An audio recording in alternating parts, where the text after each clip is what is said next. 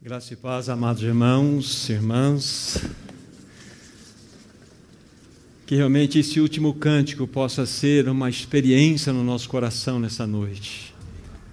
Que o Espírito Santo venha agir em nós, entre nós, como ele já está fazendo. Nós nos submetemos a esse governo maravilhoso, pois uma igreja cristocêntrica é uma igreja que é governada pelo Espírito Santo.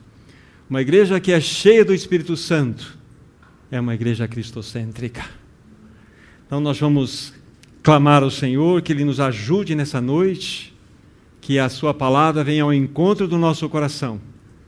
Ele nos trouxe aqui porque Ele deseja falar algo, Ele deseja comunicar algo de maneira muito especial ao nosso coração, para que nós possamos avançar dentro da nossa jornada cristã. Realmente seja um tempo de revelação no seu coração, no meu coração. Do menor ao maior que está aqui, em nome de Jesus. Que todos possamos receber a palavra do Senhor e ela venha frutificar, produzindo aquelas quantidades que, de fato, alegram o coração do nosso amado Senhor. A 30 por um, a 60 por um e a 100 por um dentro da colheita nós já vamos orar. Me permitam fazer algumas pequenas observações aqui para os meus irmãos. Esta é a quarta mensagem que eu tenho chamado para os meus irmãos de mensagem pastoral. É, partindo da primeira, que eu a considerei como pastoral, como ser livre da opressão da ansiedade. E o objetivo que temos trazido essa palavra e também os demais irmãos é para que os irmãos e irmãs se encorajem e busquem muito mais revelação daquilo, daquela pequena medida que está sendo expressa para os amados irmãos. Nós fomos chamados para viver uma vida não opressa, não uma vida, sabe, debaixo do jugo da ansiedade, como nós tratamos naquela ocasião. Então eu encorajo os meus irmãos as irmãs a levarem a sério tudo aquilo que vocês têm recebido através de outros irmãos também, para que a palavra que tem sido lançada de fato penetre nos corações e faça obra, para que nós sejamos um povo diferente, amados irmãos e irmãs. Aí na sequência nós falamos a respeito, vocês se lembram, a dura batalha da renovação da nossa mente. Nós tratamos isso com os, os irmãos aqui. Como é necessário nós levarmos este assunto de modo sério e profundo. Como é necessário nós entendermos como que a nossa mente pode ser plenamente renovada dia após dia. Nós não podemos nos submeter a uma mentalidade velha, a uma mentalidade que tenta nos governar e nos manter aprisionados nesse mundo caído. Então, tudo o que foi dito é apenas uma pequena medida daquilo que você pode acrescer com aquela medida que o Espírito Santo revela ao seu coração. Então, se debruce diante do Senhor e busque a face dele. Aí, a mensagem que nós compartilhamos no domingo passado é vencendo os inimigos da nossa fé. E é extremamente importante que a pequena, a, a, a pequena porção que foi trazida aqui é apenas para encorajar os irmãos vocês se lembram que eu mencionei seis inimigos que, de fato, se levantam contra a nossa fé. Primeiro, o diabo, o mundo. Nós vimos que a dúvida, a incredulidade, o medo e a ansiedade são inimigos cruéis que tentam estrangular, asfixiar, realmente é, é, matar a nossa vida de fé. Então, para que nós tenhamos uma vida de fé, que é vida de fé, vocês se lembram muito bem que nós dizemos, a melhor definição para vida de fé é uma vida de união com Cristo. É isto. Quando nós temos uma vida de relacionamento perfeito com Cristo, então nós vamos desfrutar verdadeiramente o que significa uma vida de fé. Então nós vamos vencer os inimigos da fé, da nossa fé. Mas o que foi partilhado aqui com os meus irmãos é muito pequeno, é muito pouco. É encorajamento para que vocês debrucem diante da palavra e busquem mais e mais revelação. Quantas uh, mentes nós temos presentes aqui? Se nós somos todos em Cristo, um.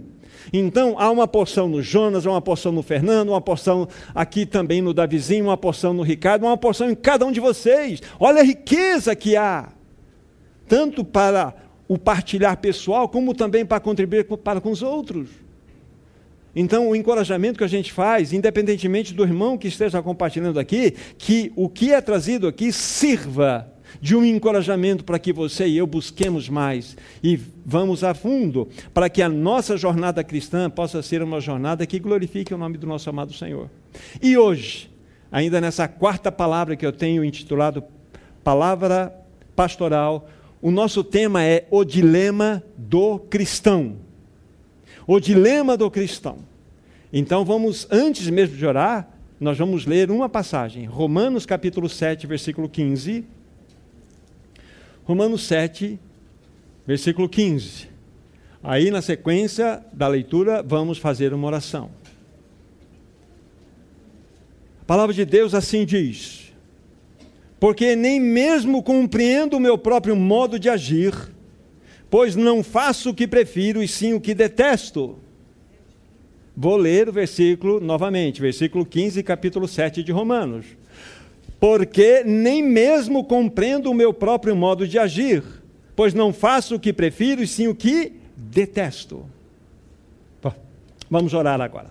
Amado Pai Celestial, por tua infinita graça e bondade, nós te pedimos nessa noite, abra o nosso entendimento para que possamos compreender a tua palavra.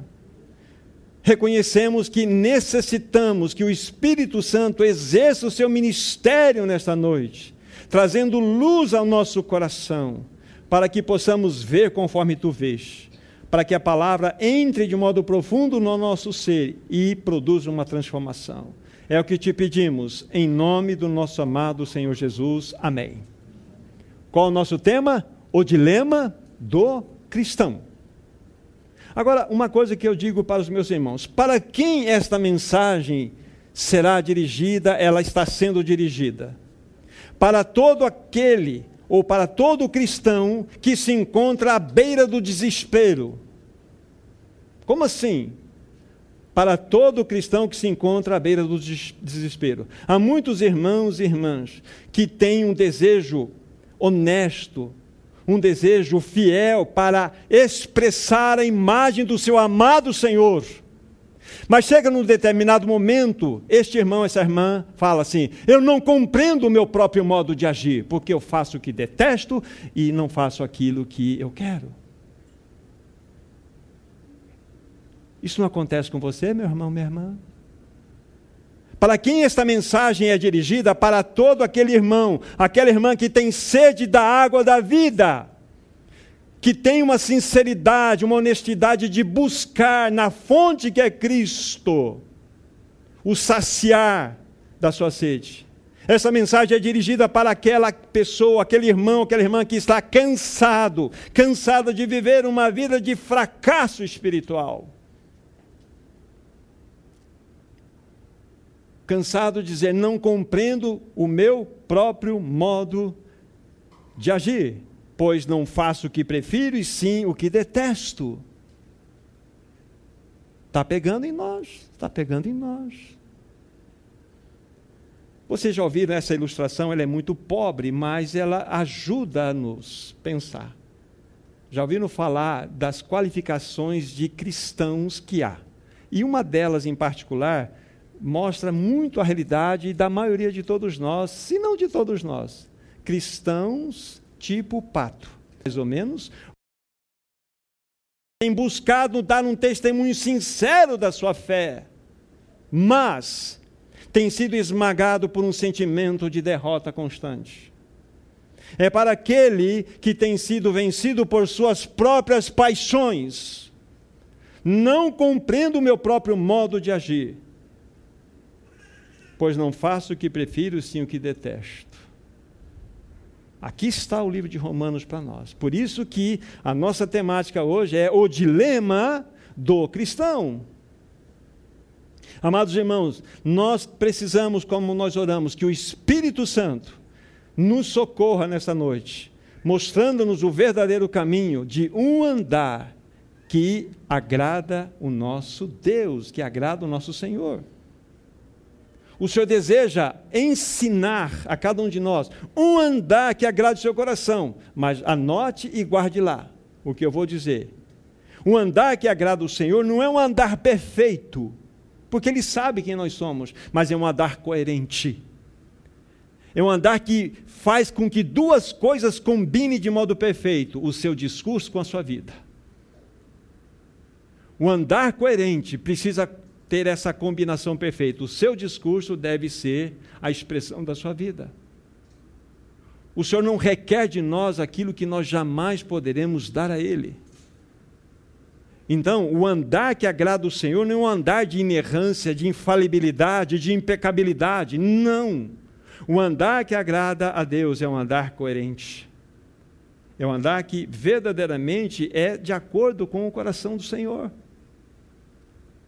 Então, cada um de nós pode dar testemunho, tanto no que se e, e, se aplica a nosso relacionamento conjugal, que é o mais próximo, relacionamento de educação de filhos com os nossos irmãos, no nosso trabalho, e nós começamos a observar pela ótica do outro quem nós somos. Somos reativos, temos pensamentos às vezes estranhos, nós já vamos falar sobre isso.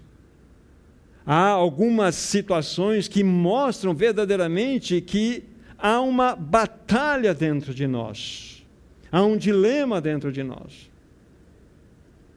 E, os, e a, o que nós vamos fazer agora? Nós vamos verificar alguns textos da palavra de Deus que nos mostram, que nos revelam um andar que de fato traz alegria ao nosso, ao, ao nosso Senhor, ao coração dele, agrada a ele. Ou seja, vamos mostrar textos que se aplica a uma vida cristã normal. Todos já leram, ou praticamente todos aqui, o livro do Oshimani, Uma Vida Cristã Normal. Pense só no título, não precisa nem ler dentro o seu conteúdo, que é impressionante. Uma vida cristã normal. Por que uma vida cristã normal? Porque é possível que nós vivamos na anormalidade. Porque é possível que nós tenhamos uma vida cristã que não seja normal, ela é anormal. E o Senhor deseja que nós sejamos enquadrados dentro da normalidade. Então vamos ver alguns textos. Nós vamos citá-los na sequência para os irmãos e depois vamos fazer algumas considerações. Primeiro desses textos, primeira epístola de João, primeira epístola de João, capítulo 2, versículo 15. O que nós estamos fazendo agora é olhando alguns textos na perspectiva da palavra do Senhor que nos mostram um andar que agrada o coração de Deus que agrada o nosso amado Senhor. Primeira Epístola de João 2, versículo 6. Primeira Epístola de João 2, 6. Diz aí a palavra: Aquele que diz que permanece nele, esse deve andar assim como ele andou. Ah, eu permaneço em Cristo, eu fui colocado em Cristo, nós já vamos ver isso com, com detalhes. Ah, você está em Cristo, você permanece nele, então ande como ele andou. Discurso e vida. Coerência. Nós vamos citar os textos apenas fazendo essas pequenas observações. Outro texto, Filipenses capítulo 2. Voltem as Bíblias aí para o livro de Filipenses capítulo 2. Apenas um versículo também, versículo 15 Vejam, por favor, a orientação do apóstolo Paulo àqueles irmãos em Filipos. Filipenses 2, verso 15. Para que vos torneis irrepreensíveis e sinceros, filhos de Deus, inculpáveis, no meio de uma geração pervertida e corrupta, na qual resplandecei, resplandeceis como luzeiros no mundo. Olha que palavra Olha que texto extremamente desafiador. E Paulo, ele não está se esforçando, não está dizendo nada mais daquilo que, na naturalidade de um testemunho, deve acontecer. Para que vos torneis irrepreensíveis, sinceros, filhos de Deus, inculpáveis, no meio de uma geração pervertida e corrupta, na qual resplandeceis como luzeiros no mundo. O outro texto nós não precisamos ir, mas anotem, é Lucas 9, 23. Ali fala: se alguém, palavras do Senhor Jesus, 9, 23. Se alguém quer ser meu discípulo, a si mesmo se negue, tome a sua cruz dia após dia e venha após mim. Então, a condicional para que nós sejamos conhecidos como discípulos de Cristo têm duas, duas cláusulas aqui. A si mesmo se negue e dia a dia tome sua cruz, a sua, não a de Cristo, porque ele já tomou a dele, e venha após mim, siga-me. O que, que nós estamos fazendo? Vamos refrescar a nossa, nossa, nossa mente. Estamos vendo algumas passagens das Escrituras Sagradas que nos mostram um caminho, um andar que agrada a Deus. Você diz que permanece em Cristo, então ande como Ele ande. Ah, você está em Cristo, então você é um luzeiro você é parte de uma geração inculpável. Você deve resplandecer nesse mundo como luz. Esse é o andar que agrada a Deus. Também não precisam ir lá, mas anotem Lucas 14, 33. Quando o Senhor Jesus está falando a respeito daqueles que desejavam segui-lo, chega no final da sua colocação, ele vai dizer o seguinte: e aquele que não renunciar a tudo quanto tem, não pode ser meu discípulo. Então, para que nós sejamos discípulos e seguidores de, de, Cristo, nós precisamos renunciar a tudo o que nós temos, o que nós somos. Vocês percebem a força de cada um desses textos? O que nós estamos trazendo à luz para os irmãos, por enquanto, antes de nós falarmos do próprio dilema do cristão, é que o andar conforme o coração de Deus tem estas características. Vocês se lembram que 1 Coríntios 6, versículo 19, tem um texto precioso, eu quero que vocês abram nesta passagem específica. 1 Coríntios, capítulo 6, versículo 19. Vai nos mostrar algo mais profundo do que nós estamos falando até o momento. 1 Coríntios 6, 19. Paulo está chamando a atenção daqueles irmãos e chega a um determinado momento, verso 19, repetindo o capítulo 6, 1 Coríntios: Acaso não sabeis que o vosso corpo é o santuário do Espírito Santo que está em vós, o qual tendes da parte de Deus? Agora, olhe esse final, Marquinhos, olhe esse final. Olha o final. E que não sois de vós mesmos.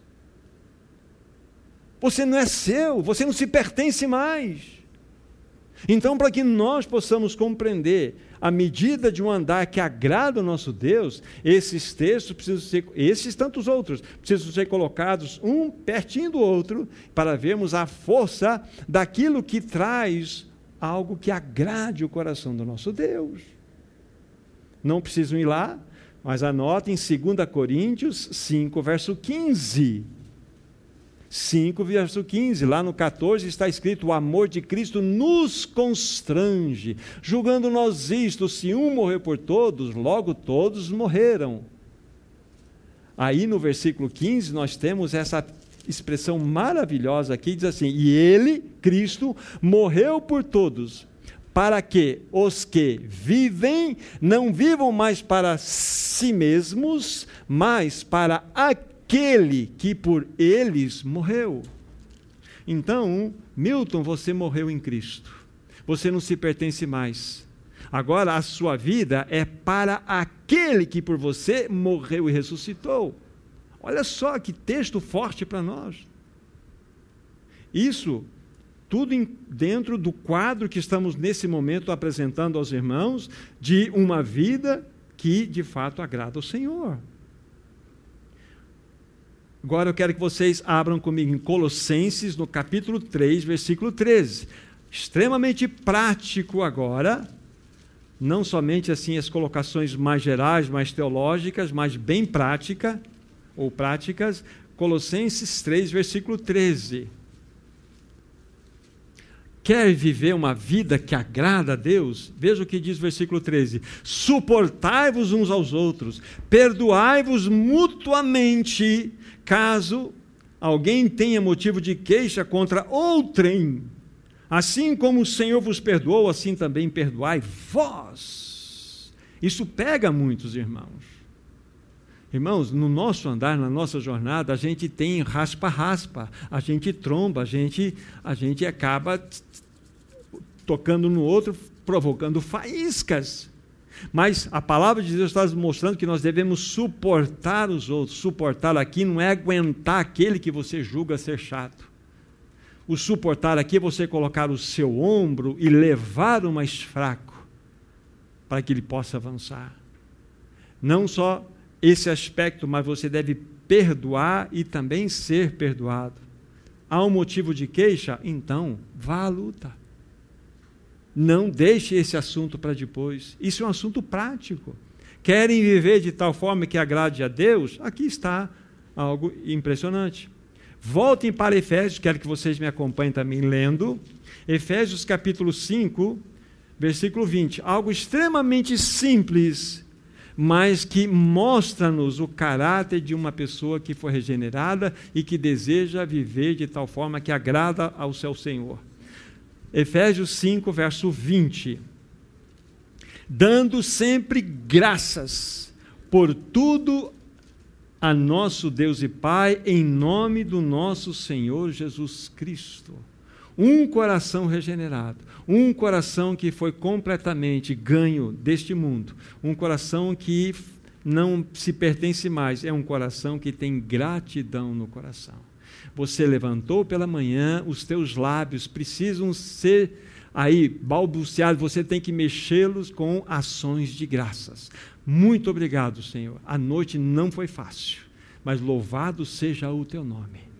Louvado seja o teu nome. Quero entregar esse dia, esta manhã, diante de ti Vá diante de mim, seja minha vanguarda, seja minha retaguarda, coloque sua mão sobre mim, sobre minha esposa, sobre os meus filhos, sobre a tua igreja. Senhor, vá diante de nós, nos dê coração de agradecimento. Isso é um meio pelo qual você vive e isso agrada ao teu Senhor. Não precisa ir lá, mas em 1 Pedro 1,16 está escrito: sede santos, porque eu sou santo. Nós fomos chamados para a santidade. E santidade, aqui, amados irmãos, não é inerrância, nem perfeição absoluta, nem impecabilidade. Santidade é quando você é separado para uso exclusivo de Deus. Quando você pensa dentro do, uh, do, do, da antiga aliança, havia muitos móveis, muitos uh, utensílios que serviam para que os sacrifícios, as ofertas fossem é, feitas ao Senhor. Mas aquelas taças, aquelas, aquelas bacias, elas não eram absolutamente impecáveis na sua perfeição de acabamento. Elas eram feitas e consagradas ao Senhor. E uma vez consagradas, elas se tornavam santas para uso exclusivo de Deus. Então, mesmo que ela não tivesse uma beleza maravilhosa, ela foi consagrada, ela se tornou santa. Então, sede santo porque eu sou santo, sou santo, Jesus, lógico, ele quer que nós tenhamos essa compreensão. Você e eu fomos separados para uso exclusivo dele, com a nossa imperfeição, com a nossa limitação. Muito importante. Em 2 Coríntios, mais dois textos, em 2 Coríntios 3, versículo 18, mostra-nos aqui uma passagem maravilhosa do Senhor. E todos nós, com o rosto desvendado, contemplando como por espelho a glória do Senhor, somos transformados de glória em glória, sua própria imagem, como pelo Senhor o Espírito. Aqui está. Nós somos parecidos com aquilo ou aquele que nós contemplamos.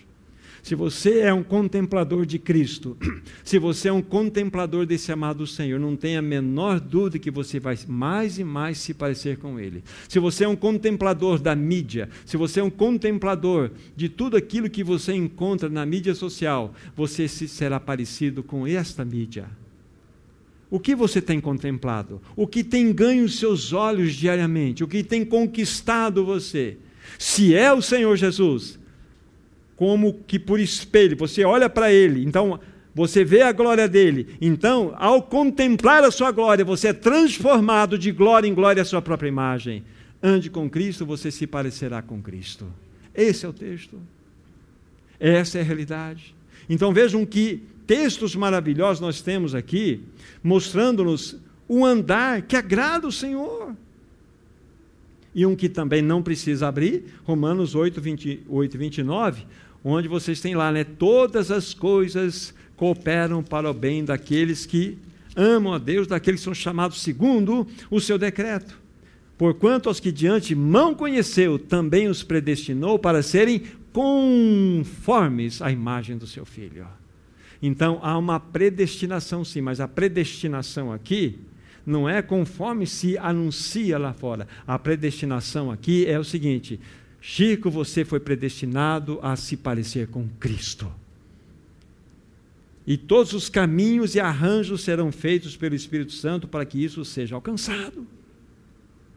Então, são vários e vários textos que mostram-nos. Então, se nós associarmos tudo isto, na realidade, esses textos quando nós somos honestos, irmãos e irmãs, cada um deles que nós lemos aqui, um, um pouco mais um, um pouco mais o outro, talvez, mas se nós formos honestos, estes textos expõem a nossa vergonha.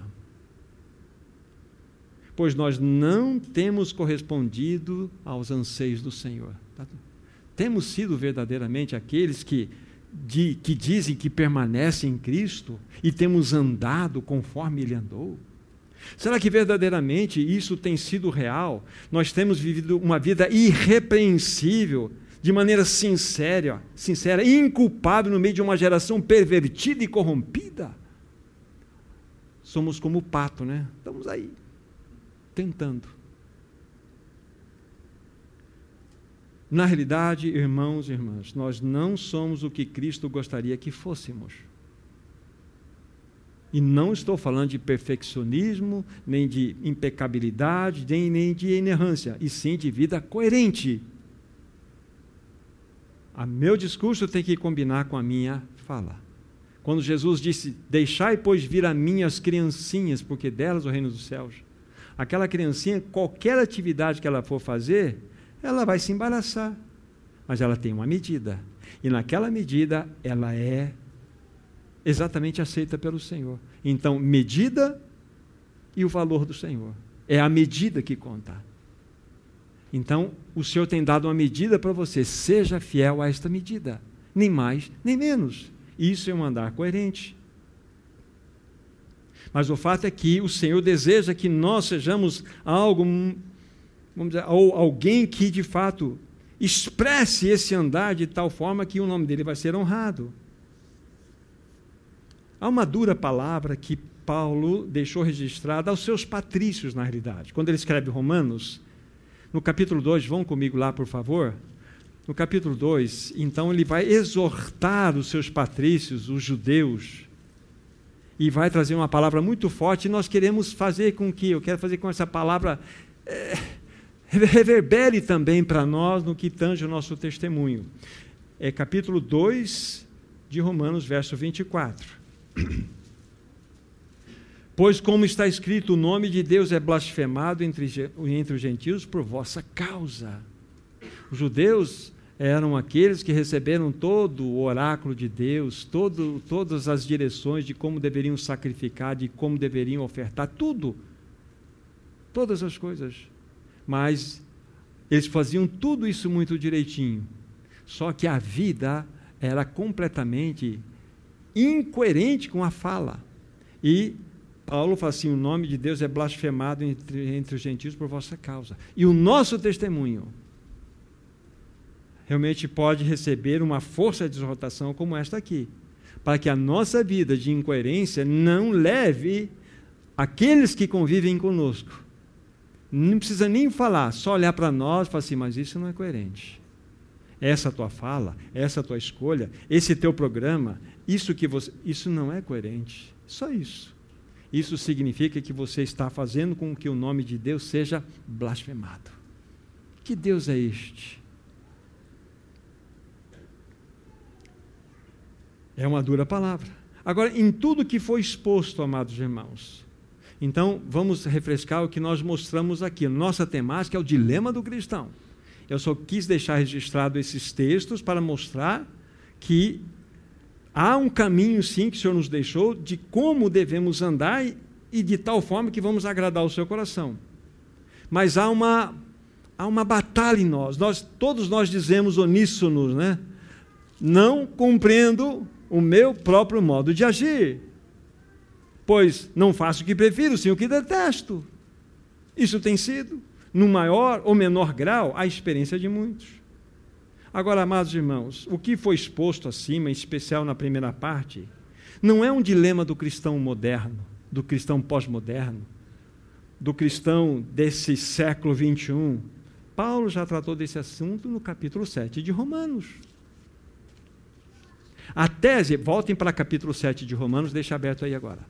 A tese de Paulo no capítulo 7 de Romanos mostra com clareza que o cristão, com a sua vida natural, ou seja, com a sua natureza humana tal como ela é, jamais poderá alcançar o ideal de Cristo. Em outras palavras, com a nossa vida natural, jamais poderemos viver a vida que agrada a Deus. Daqui a pouco vai ficar mais claro para vocês, mas vamos por essa definição que é importante. A tese do apóstolo Paulo, no capítulo 7 de Romanos, mostra com clareza, coloque em destaque aí, que o cristão, com a sua vida natural, ou seja, com a natureza humana tal como ela é, jamais poderá alcançar o ideal de Cristo. Em outras palavras, com a nossa vida natural, jamais poderemos viver uma vida que agrada a Deus. De olho em Romanos 7, versículo 19, olhem comigo, verso 19. Novamente, outras palavras, a mesma verdade já lançada aqui. Porque não faço o bem que prefiro, mas o mal que não quero, esse faço. Aqui está o nosso dilema. Porque não faço o bem que prefiro, mas o mal que não quero, esse faço. Amados irmãos, Romanos 7 descreve para nós um conflito que acontece em cada cristão. O capítulo revela a tentativa do cristão viver uma vida que agrade a Deus, porém na força do seu braço, na força da sua carne. Impossível. Impossível. Deixa eu repetir, daqui a pouco vai ficar mais claro ainda, mas vamos por essas definições para criarmos corpo na nossa tese aqui. Romanos 7 descreve para nós o conflito de cada cristão. Este capítulo revela a tentativa do cristão viver uma vida que agrada a Deus, porém na força da sua carne e do seu braço. Impossível. Sem dúvida, amado irmão e irmã, é um estado agonizante para cada crente em Cristo. Você tem tentado viver essa vida cristã com sua força? Por que será que muitas vezes no nosso relacionamento a gente se exaspera, eleva a voz? Por que, que nós somos indiferentes? Por que, que será que alguns tipos de sentimentos que você jamais desejaria pensar no seu coração e na sua mente surgem? De onde vem isto? Para que nós entendamos, vão dar um passo atrás e falar de algumas coisas importantes para vocês.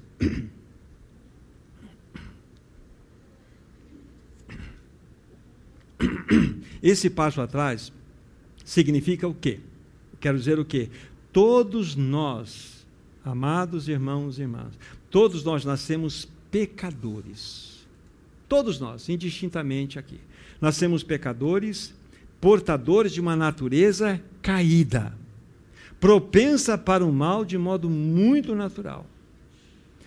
Todos nós aqui nascemos da mesma forma, com uma natureza pecadora e inclinada ao mal. É uma natureza caída. Olhem, por favor, deixa o dedo em Romanos 7, Jeremias 13, versículo 23. Esse é o quadro, esse é o quadro de todos aqueles que nascem nesse mundo. Jeremias 13, verso 23. Jeremias 13, 23. Olha o que o texto diz da palavra aí. 13, verso 23.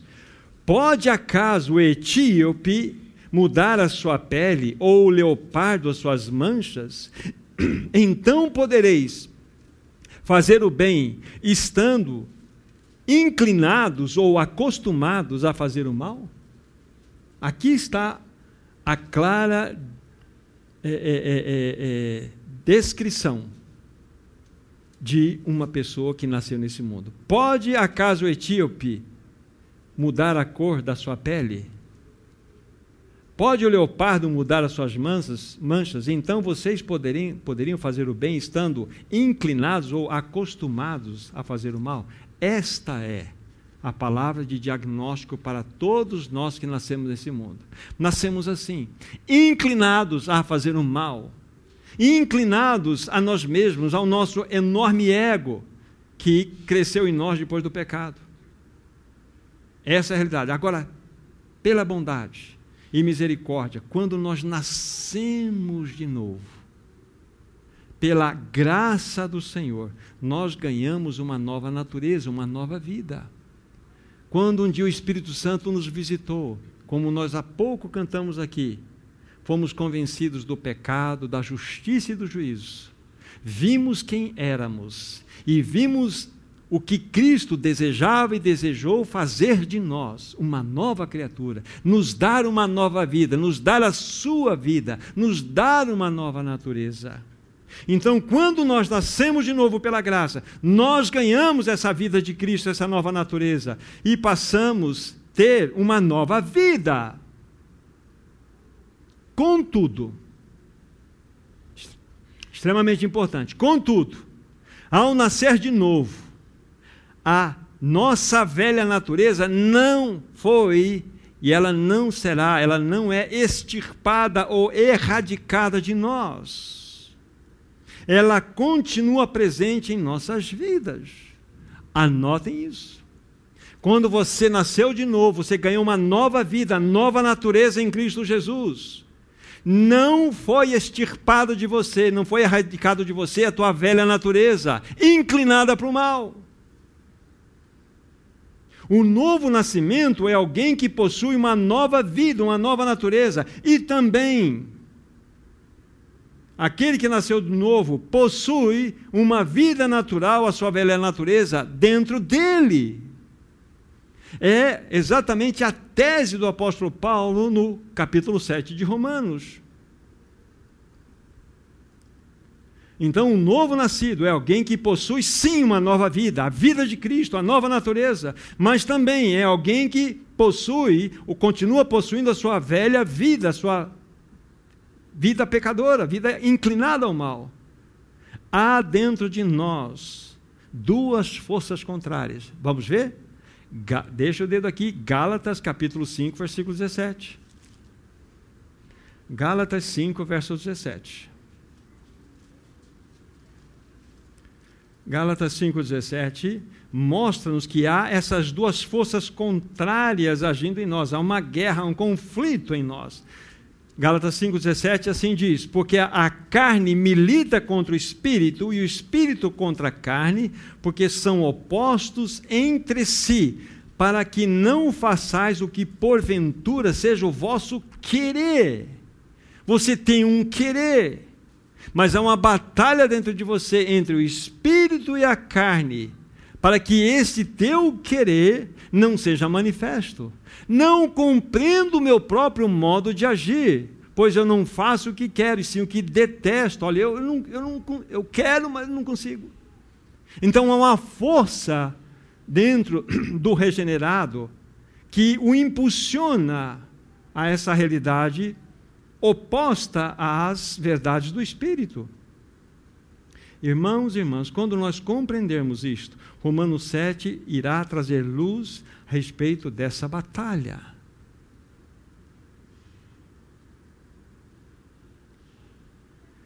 Romanos 7, voltem para Romanos 7, por favor, foi escrito para regenerados. Vamos ver 7, versículo 22. Romanos 7, versículo 22. Porque no tocante ao homem interior, olha essa expressão na sequência: tenho prazer na lei de Deus. No tocante ao homem interior, tenho prazer na lei de Deus. Um ímpio não tem prazer na lei de Deus. Ele não pode ter prazer na lei de Deus. Paulo está dizendo, no tocante ao homem interior, tenho prazer na lei de Deus. Amados irmãos, na velha criatura não tem conflito. A velha criatura não tem guerra dentro dela. Guerra para quê? Fugir do quê? Se ela ama o pecado, está inclinada unicamente à realidade do pecado. Na velha criatura não há conflito, não há batalha, não há milícia. Por quê? A velha criatura, o homem sem Cristo, o ímpio, vai fazer tudo aquilo que a sua vida natural naturalmente o inclina a fazer. Simples assim. Guarde isso. na velha criatura não há conflito, não há batalha. Lembre-se quando eu falei para vocês que, para quem é dirigido esta mensagem? Para aqueles cristãos que estão em desespero. Com honestidade, com fidelidade, têm buscado se parecer mais com Cristo, mas de repente falam assim: não compreendo. Não compreendo o meu próprio modo de agir. Eu quero fazer o bem, mas eu acabo fazendo o que detesto. Percebe um conflito interno aqui? Paulo está nos descortinando aqui algo extremamente importante. Romanos 7, amados irmãos, descreve a experiência de um nascido de novo. Agora, de olho em Romanos 7, nós vamos ler numa tacada só do versículo 15 ao 24, e depois vamos nos deter nesse último versículo em especial, o que é o 24. Porque nem mesmo compreendo o meu próprio modo de agir, pois não faço o que prefiro, sim o que detesto. Ora, se faço o que não quero, consinto com a lei que é boa. Nesse caso, quem faz isto já não sou eu, mas o pecado que habita em mim. Porque eu sei que em mim, isto é, na minha carne, não habita bem nenhum, pois o querer o bem está em mim, não porém efetuá-lo porque não faço o bem que prefiro, mas o mal que não quero, esse faço. Mas se eu faço o que não quero, já não sou eu quem o faz, e sim o pecado que habita em mim. Então, ao querer fazer o bem, encontro a lei de que o mal reside em mim, porque no tocante ao homem interior, tenho prazer na lei de Deus, mas vejo nos meus membros outra lei guerreando contra a lei da minha mente e me faz prisioneiro da lei do pecado que está nos meus membros. Aí o grito: Desventurado homem que sou, quem me livrará do corpo desta morte? Então nós vimos o contexto, ele culmina nessa, vamos dizer, nessa expressão forte do versículo 24: Desventurado homem que sou, quem me livrará do corpo dessa morte? Amados irmãos, este clamor não é de um ímpio, não é de um ímpio. Esse clamor é de uma pessoa que nasceu de novo. Somente uma alma liberta pode clamar dessa forma. Esta linguagem é de alguém regenerado. Este gemido pertence a alguém que busca comunhão com Cristo. Um ímpio não clama dessa forma. Um ímpio não grita dessa maneira. Ele não disse aqui, né? Desventurado homem que sou, quem me ajudará a melhorar a minha carne? Ele não grita isso aqui. Quem me ajudará a melhorar a minha carne? Não. Quem me livrará do corpo dessa morte? Ele estará conosco até que nós ganhemos um corpo glorificado, gente. Todo cristão sofre quando faz coisas que desagradam ao Senhor. Não é isso com você? Se você é um regenerado, às vezes você disse uma palavra para alguém, seja uma pessoa próxima, alguém mais distante, o Espírito Santo vai te cutucar, vai te incomodar, vai te entristecer, vai mexer com você. Se você é um filho de Deus, você vai se incomodar às vezes você passou diante dos teus olhos em situações impuras e você flertou com aquilo. Você é um filho de Deus, aquilo vai te incomodar, você vai ficar chateado. O Espírito Santo vai começar a mostrar que aquela tua atitude, aquela sua situação desagradou o Senhor. E quando isso ganha um avanço num, numa proporção maior, você vai chegar nesse clamor: Desventurado homem que sou, quem me livrará do corpo dessa morte? Extremamente importante. Um detalhe, amado irmão e irmã. Olha, você pode ver 80, 90, 100 anos na sua carne, com a sua Bíblia debaixo do braço, frequentando todas as reuniões, partindo pão, pode frequentar. Você fala assim, acha que eu vou melhorar. Vou melhorar. Aí você não melhora. Mas o Senhor vai te presentear, você vai viver por 150 anos, por 200 anos, por mais 500 anos, por mais mil anos, por 10 mil anos. Você continuará o mesmo. Porque o lugar da nossa carne caída é a cruz é a cruz. Lembre-se, quando você nasceu de novo, não foi erradicada de você sua natureza. Por isso esse conflito dentro de você. Por isso que você não compreende por que você é tão agressivo muitas vezes, depois você se arrepende. Por que, que eu disse aquilo? Por que, que eu fiz aquilo? Por que, que eu reagi dessa forma? Não é que você não seja uma nova criatura, é porque você está nessa situação, eu não compreendo. Você está em desespero. E quando você chegar no versículo 24, é a bênção. Irmãos, não existe um cristão na face dessa terra que não passe por Romanos 7. É verdade que uns mergulham de cabeça e ficam um tempão aqui, não é o propósito de Deus.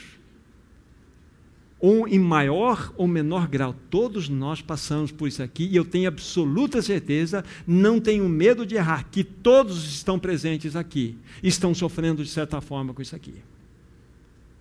Lá no teu coração você sabe que eu estou falando a verdade. Porque é bíblico. Nós temos dentro de nós uma realidade, irmãos, que precisa ser tratada. E, mas precisamos compreender, primeiramente, o que Romanos 7 quer nos mostrar. Agora, vamos listar. É apenas uma citação de Efésios. Efésios, vamos para o livro de Efésios, por favor. Efésios, já vou dar o capítulo para vocês. No capítulo 4 nós vamos fazer uma lista de alguns pecados que estão presentes na nossa vida. E esses pecados desagradam o Senhor, mas eles estão por aí. Efésios capítulo 4, a partir do versículo 25.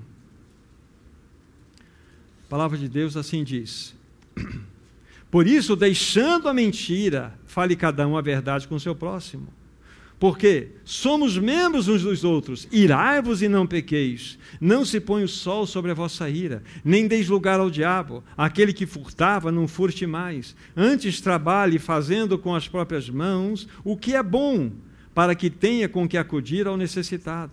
Não saia da vossa boca palavra torpe, nenhuma palavra torpe, e sim unicamente a que for boa para edificação, conforme a necessidade. E assim transmita graça aos que o ouvem.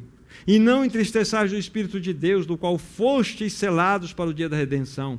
Longe de vós toda amargura, cólera, ira, gritaria, blasfêmias, e bem assim toda malícia. Antes, sede uns para com os outros benignos, compassivos, perdoando-vos uns aos outros, como também Deus em Cristo vos perdoou. Aqui é uma lista. E nós precisamos, pois, pegar, pessoalmente, vendo ponto a ponto aqui e verificar que esse texto foi escrito para a nova criatura. Não foi escrito para ímpio, e sim para a nova criatura. Aqui nós, nós podemos verificar o quão muitas vezes nós somos aqueles que têm uma mão de ferro de juízo sobre o outro. Nós somos aquele que tem uma língua pesada que, em quatro, cinco sentenças, a gente destrói aquele que está perto de nós, aquele que está longe de nós nós podemos verificar aqui que nós somos susceptíveis a pensamentos impuros, à mentira, à gritaria, à malícia, à cólera, a todas essas realidades estão aqui. Paulo falou assim: longe de vós. Amados irmãos, há muita inveja no povo de Deus, há muito orgulho, há muito egoísmo, há muita concupiscência. Isso precisa ser encarado olho no olho e falar: Senhor, trata conosco. Trata conosco.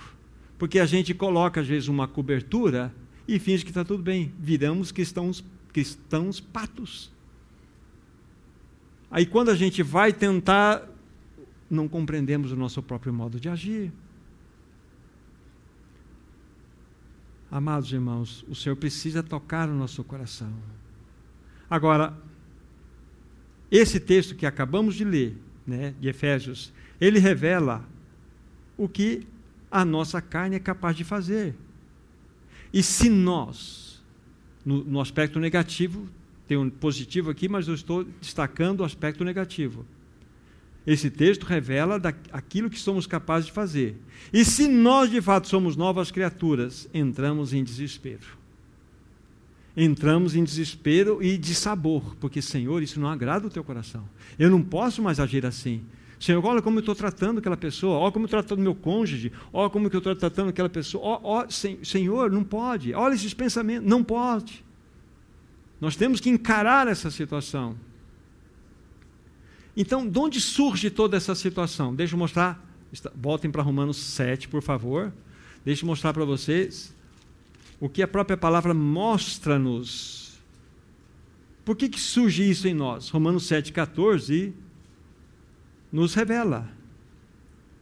Romanos 7,14 mostra por que, que surge isso em nós. Porque bem sabemos que a lei é espiritual, eu, todavia, sou carnal, vendido à escravidão do pecado. Por isso. A lei é espiritual. Nesse aspecto aqui, nós podemos ter várias formas de compreendermos. Mas quando a Bíblia fala assim, ama o teu próximo, você fala, não, você não consigo. Perdoa aquela pessoa que te feriu, Senhor, mas você não conhece aquela pessoa. Você percebe? O que o Senhor está te dizendo é uma lei espiritual, uma coisa que deveria ser naturalmente recebida por você, mas você não tem força, porque é uma natureza caída dentro de você. Por quê? Porque é o que a Bíblia está falando aqui. Eu, todavia, sou carnal, vendido à escravidão do pecado. É por isso que você não consegue, e eu também não. Entende o dilema do cristão? Então não precisamos levar esse assunto a sério. Aí está. Agora o que nós vamos fazer, a graça de Deus, agora, né, até o final, nós precisamos para o verso 25. Porque vimos o quadro do dilema cristão. Depois de Paulo mostrar, desventurado homem que sou, quem me livrará do corpo dessa morte? O 25 é muito pontual. Nós não vamos avançar mais do que o versículo 25 hoje mas é suficiente para dizermos muitas verdades aqui. Graças a Deus por Jesus Cristo, nosso Senhor. De maneira que eu, de mim mesmo, com a mente, sou escravo da lei de Deus e segundo a carne da lei do pecado. Essa primeira parte, muito importante. Graças a Deus por Jesus Cristo. É uma pessoa e todos nós, pela graça de Deus, que um dia tivemos a experiência do novo nascimento, podemos ter absoluta convicção que Cristo habita no nosso coração. Ele precisa ser expresso em nós. Irmão, somente a vida de Cristo pode conceder a nós uma vida que agrada a Deus. Lembre-se, Ele habita em você, da vizinho, Ele habita no seu coração. E Ele pode manifestar toda a vida de poder, de tal forma que você vai viver e vai agradar a Deus, o Pai. Olha que princípio bíblico, não precisam ir lá, anotem se quiser. João 3, verso 30. Ali está falando do ministério de João Batista em relação ao ministério de Jesus. Convém que ele cresça e eu diminua, diz João o ministério de Jesus deveria crescer e o dele deveria apagar normalmente. Mas esta expressão faz parte de um princípio bíblico. E o princípio é o seguinte: convém que Cristo sempre cresça e nós diminuamos. É isso que tem que acontecer, Severino, em você. Cristo precisa crescer, crescer, crescer e você diminuir, diminuir, diminuir. Esse é o ponto. Quanto mais Cristo cresce em você, mais você diminui. Só a vida de Cristo tem o poder em nós de fazer com que vençamos aquela luta, aquele conflito, mas ninguém. Daqui a pouco vocês vão entender algo muito importante. Cristo jamais vai agir sozinho. É uma, é uma ideia errada que, assim, não, agora eu fui, eu fui extinguido como pessoa, Cristo vai fazer tudo por mim. Devemos tomar cuidado com esse raciocínio. Vocês vão entender, espero que de modo claro, o que vamos expressar. Amados irmãos, para andarmos pelo caminho da vitória, precisamos permanecer em Cristo. Vamos começar, eu quero que vocês comigo agora em Hebreus capítulo 3. Hebreus capítulo 3, versículo 14. Hebreus 3,14. Vamos começar por esse texto aqui. Porque nós, porque nós temos tornado participantes de Cristo. Se de fato guardarmos firme até o fim a confiança que desde o princípio tivemos. Essa expressão em especial, nós temos nos tornado participantes de Cristo. É uma vida de união com Ele. Então vá guardando. Vá guardando isso aí. Nós somos aqueles que participam de Cristo. Vamos juntar os textos agora. Vão para o Evangelho de João, capítulo 15. João, capítulo 15. Aqui, nessa linda parábola da videira e seus ramos, nós temos dois versículos lindos para nós. João 15, 4 e 5 permanecei em mim e eu permanecerei em vós. Como não pode o ramo produzir fruto de si mesmo, se não permanecer na videira, assim nem vós o podeis dar, se não permanecerdes em mim. Eu sou a videira, vós os ramos. Quem permanece em mim e eu nele, esse dá muito fruto, porque sem mim nada podeis fazer. Em outras palavras, aqui está o segredo da nossa vida de união com Cristo. Essa figura da videira e dos ramos é uma figura linda. Pensa na videira. Ele é a videira e nós somos o quê? Os ramos, ligados à videira. Então nós temos uma videira e temos ramos. A partir do momento que você nasceu de novo, você foi colocado na videira, então você está ligado nessa videira e a videira está ligada em você. Você se torna ligado à videira de modo eterno e indissolúvel. Há uma ligação. Então veja só, a videira é Cristo, você é o ramo. Por onde os frutos vão, serem, vão ser manifestados? Pelos ramos. Por onde vem a seiva que vai levar toda a carga da vida do fruto? Vem da videira. A videira consegue produzir frutos sem os ramos? Não. Os ramos conseguem produzir frutos sem a videira? Não. Há uma ligação indissolúvel entre a videira e os ramos, entre os ramos e a videira, indissolúvel.